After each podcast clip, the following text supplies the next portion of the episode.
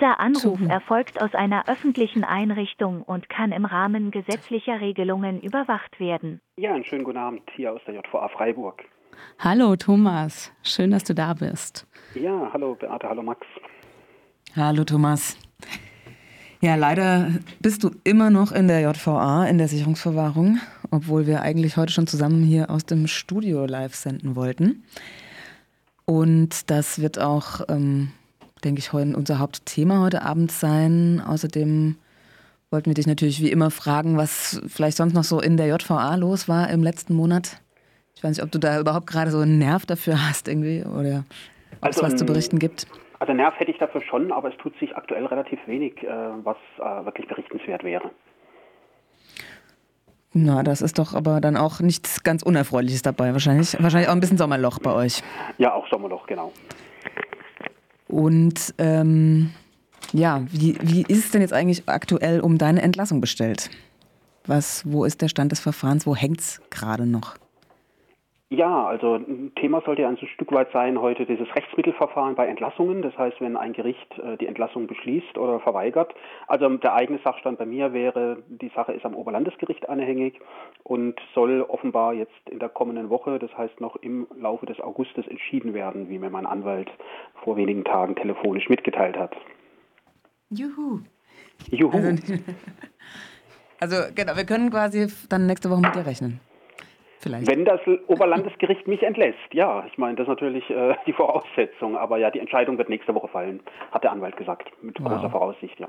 Okay, aber es gab ja auch schon oft äh, dann die Hoffnung, dass es quasi in den nächsten Tagen passiert. Von daher, da wollen wir vielleicht dann auch später mhm. nochmal kurz drauf zurückkommen, was so dieses in der Warteschleife hängen mit äh, einem macht. Genau, aber hier vorliegend hat es halt damit zu tun, mein Rechtsanwalt hat letzte Woche endlich mal die zuständige Berichterstatterin äh, erreicht beim Oberlandesgericht. Ähm, soll ich erstmal, bevor ich dazu jetzt nochmal zu mir komme, einfach mal allgemein kurz ein bisschen was erzählen? Sehr gerne. Thema ja. Rechtsmittelverfahren. Also wir hatten ja jetzt äh, zum Beispiel auch vor wenigen Tagen ähm, die Entlassung von Findus aus der JVA Heimsheim. Der war ja vom Landgericht Stuttgart vor einiger Zeit verurteilt worden und hat in Heimsheim seine Strafe abgesessen. Bei ihm hat das Landgericht die Entlassung abgelehnt und dann ist er in Beschwerde gegangen zum Oberlandesgericht. Und in meinem Fall verhielt es sich ja so, dass äh, bei mir das Landgericht die Entschei Entscheidung getroffen hat, mich zu entlassen. Und in meinem Fall ist dann die Staatsanwaltschaft in Beschwerde gegangen. Und da ich meinen Fall etwas besser kenne, lässt sich da vielleicht auch gut verdeutlichen, wie sowas technisch abläuft. Das Landgericht hat in meinem Fall am 5.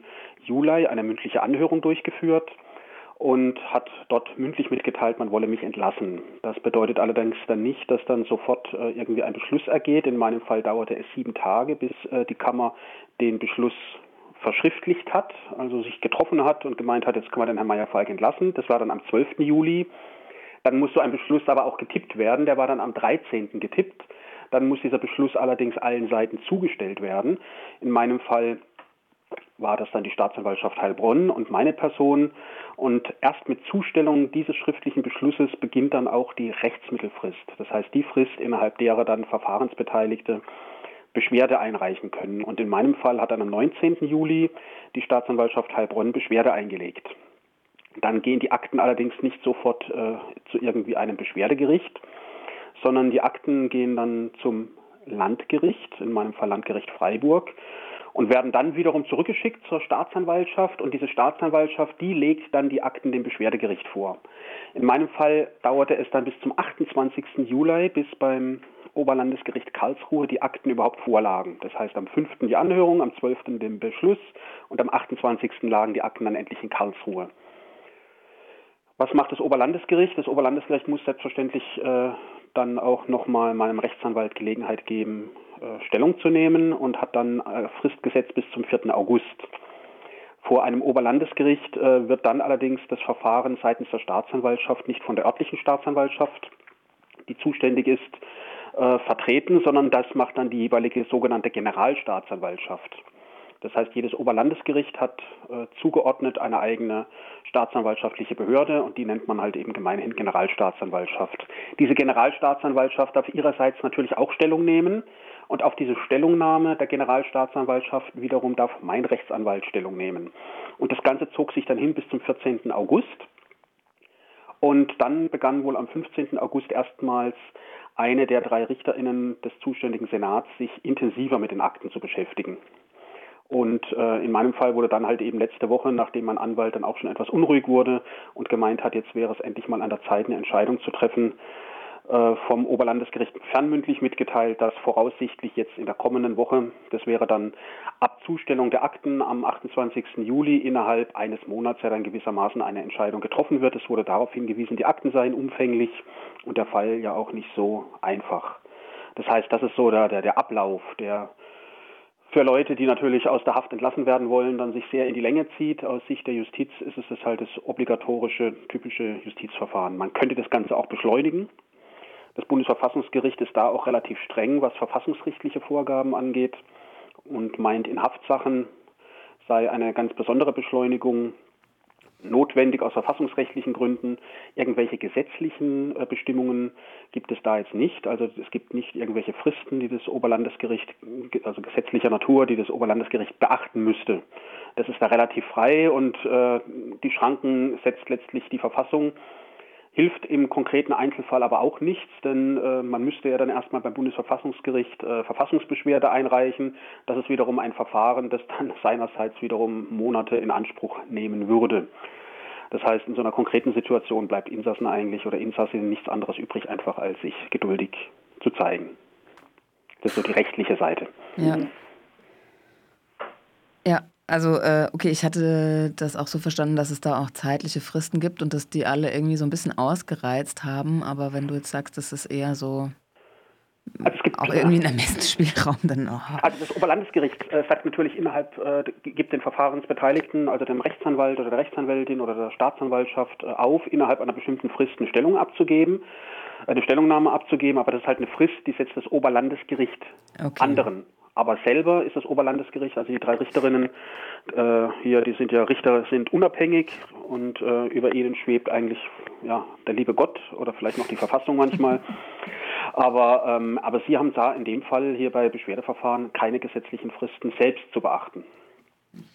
Aber jetzt mal angekündigt, dass Sie nächste Woche da entscheiden werden. Ja. Toi, toi, toi. Ja, ähm, wie waren jetzt die letzten Wochen für dich so? Was, was, ja. ja, es macht sich im Laufe der Wochen, macht sich dann ab einem bestimmten Punkt auch eine gewisse Unruhe breit.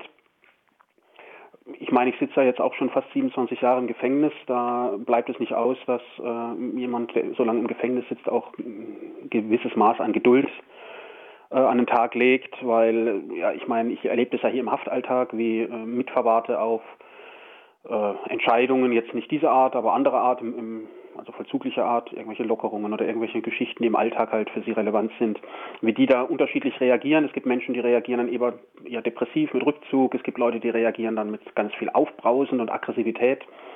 Äh, zu denen gehöre ich nicht. Ich gehe dann eher, ich bin dann eher einer, der so rationalisiert. Das heißt, ich sehe natürlich, das Verfahren ist kompliziert. Es gibt eine schwierige äh, Entscheidung zu treffen ich kann mir auch vorstellen, dass da im Justizapparat manche nicht so ganz glücklich sind mit einer Entscheidung, äh, wie sie das Landgericht getroffen hat, nämlich mich zu entlassen. Und das heißt, ich nehme das noch äh, in gewissem Maße auch noch sportlich.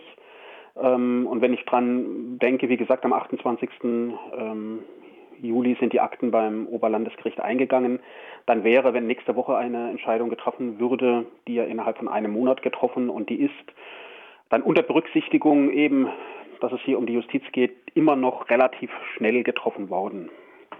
Und ja, ich habe das Glück im Gegensatz zu vielen anderen Insassinnen und Insassen, dass ich da halt freundschaftliche Begleitung habe, jetzt ob es von euch oder von Freunden äh, und Freundinnen in anderen Städten, die mir telefonisch, brieflich äh, beistehen, die mir zuhören, denen ich zuhöre. Und das ist natürlich dann alles auch sehr entlastend.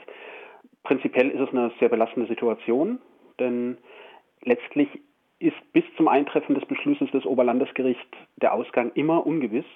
Es gibt die hohe Wahrscheinlichkeit, dass das Oberlandesgericht die Beschwerde der Staatsanwaltschaft zurückweisen und mich entlassen wird. Aber letzte Sicherheit lässt sich da natürlich erst gewinnen, wenn der Beschluss dann schriftlich vorliegt. Und bis dahin gilt es, ja, das einfach auszuhalten. Ja, also ich, es klingt für mich wirklich fast unmöglich so. Also wie auf eine Diagnose zu warten von einer ja, genau. schwerwiegenden Untersuchung oder so und äh, genau, diese letzten Tage dann irgendwie so auszuhalten. Eben, du hast zwar schon 27 Jahre hinter dich gebracht, ähm, irgendwie, aber ja, ich stelle mir vor, dass diese letzten Tage jetzt wirklich vielleicht auch mit die schwierigsten sind oder so. Genau, weil es geht ja letztlich äh, um alles oder nichts. Äh, vorher, da wartet, wartet, wartet habe ich auch immer auf irgendwelche äh, Punkte gewartet. Ich habe auf Menschen gewartet, die mich besuchen möchten. Ich habe auf irgendwelche vollzuglichen Entscheidungen gewartet. Bekomme ich Vollzugslockerungen, bekomme ich keine. Aber äh, es waren alles so letztlich im Vollzugsalltag integrierte Entscheidungen. Jetzt geht es halt wirklich darum, endlich aus der Haft äh, entlassen zu werden.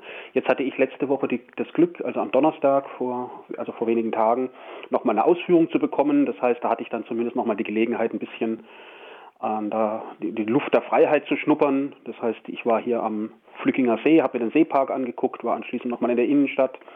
Und das war natürlich dann auch nochmal Zusatz, zusätzlich auf der einen Seite eine, eine Form von Entlastung. Das heißt, ich habe die Freiheit nochmal ein bisschen gesehen, die mich dann hoffentlich erwarten wird äh, in den nächsten Tagen. Ähm, auf der anderen Seite, ich musste natürlich auch wieder zurückkehren in die Vollzugsanstalt. Bei so einer Ausführung wird man ja bewacht von einem Vollzugsbediensteten und einer Psychologin. Und das heißt, es hieß dann wieder in die Vollzugsanstalt zurückzukehren. Ich meine, auch das ist dann eingeübt äh, im Laufe der Zeit. Aber ja, immerhin. Und da hatte ich natürlich wiederum einen Vorteil im Vergleich zu vielen Menschen, die zum Beispiel in der Strafhaft sitzen. Also ich rufe euch aus der Sicherungsverwahrung an. Hier in Freiburg haben wir so um die 50 Menschen, 55. Ähm, aber wir haben ja viele hunderte von Strafgefangenen die warten ja in vergleichbaren Situationen dann auch auf Entscheidungen von äh, Gerichten über ihre Entlassung und die haben in der Regel halt eben nicht diese Möglichkeit, dann nochmal kurz vorher äh, im Rahmen einer Ausführung wenigstens ein bisschen Freiheitsduft zu schnuppern. Ja, was mir gerade noch kam, ähm, also das kann ja jetzt sein, quasi, wenn diese Entscheidung gefällt ist, dass du dann äh, innerhalb von Stunden entlassen wirst. Hast du dich irgendwie schon verabschiedet in, von deinen Mitgefangenen oder wie ist das vonstatten gegangen? Oder ist das jetzt vielleicht auch ein Thema, was den Rahmen sprengt? Ich weiß nicht genau. Nee, also auch in dem Punkt genau. Also in dem, bei so einer Konstellation wie der jetzigen wird dann einfach äh, ein Telefax äh, kommen. Das war beim Findus in Heimsheim auch so. Da kommt dann ein Telefax vom Oberlandesgericht. Wird in der Regel auch noch telefonisch bei der Vollzugsanstalt angekündigt, dass da ein Telefax komme, damit es nicht in irgendeiner Telefax Ablage irgendwie erstmal vor sich hin äh, gammelt. Äh, und dann wird halt eben gesagt, äh, diese Person ist jetzt unverzüglich zu entlassen und dann beginnt das Entlassungsprozedere und das wird dann versucht, so schnell wie möglich, also innerhalb von ein, zwei Stunden abzuwickeln und den Gefangenen ja, oder die Gefangene vor die Tür zu setzen, wenn man das mal so flapsig ausdrücken darf. Ich in meinem Fall habe mich von einigen Insassen ja, pro forma verabschiedet. Es gibt jetzt nicht äh, viele Insassen hier in der JVA Freiburg, wo ich jetzt wirklich äh, mit Herzschmerz gehen würde. Das heißt, da ist die Trennung leicht. Vollzugsbedienstete, ja, auch skurril schon fast, aber nach zehn Jahren gehört man ein Stück weit hier zum Inventar, haben sich auch schon verabschiedet. Ich habe hier in meiner Zelle vielleicht noch 20 Prozent meiner bisherigen habe. Den Rest habe ich alles schon in Kartons verpackt. Und das, was ich hier in der Zelle habe, das habe ich auch schon in Kartons verpackt. Dass, wenn dann der Beschluss kommen sollte, hoffentlich, dass äh, Prozedere der Entlassung möglichst schnell abgewickelt werden kann und ich nicht erst anfangen muss, äh, alle Sachen zu packen, weil das nimmt dann auch, würde auch einige Stunden in Anspruch nehmen.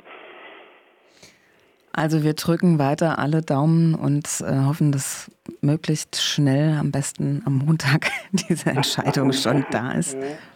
Morgen. Und ähm, ja, wolltest du noch was äh, loswerden, hoffentlich in deiner letzten Telefonkonferenz hier?